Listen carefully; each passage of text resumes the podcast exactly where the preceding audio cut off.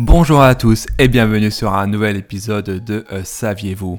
Jour 21 euh, de euh, l'Avent, plus que 4 jours avant le réveillon de Noël.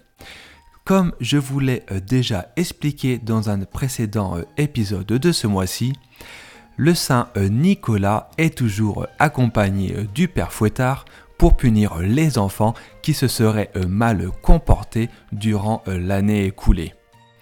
Ainsi, tout comme Mario qui a Wario comme penchant euh, diabolique, le Père Noël dispose également du sien et il se nomme dans son cas euh, Krampus.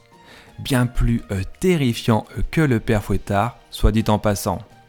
Mais savez-vous qui est Krampus? Originellement, il s'agit d'un personnage issu de la mythologie nordique. Il est le fils de Hel et porte comme nom Krampen, qui signifie griffe en allemand. C'est d'ailleurs en Allemagne principalement, mais également en Autriche ou encore en République tchèque que ce personnage légendaire est euh, célébré.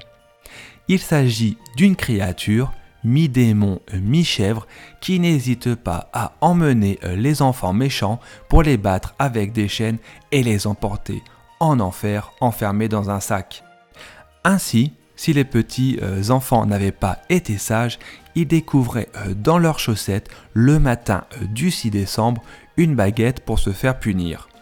Le personnage de Krampus est depuis de nombreuses années passé sous les radars, surtout au XXe siècle quand l'Église catholique l'interdit pour éviter les paniques dans la population ou bien encore quand les fascistes interdirent cette tradition qu'ils associaient alors aux sociaux-démocrates durant la euh, Seconde Guerre mondiale.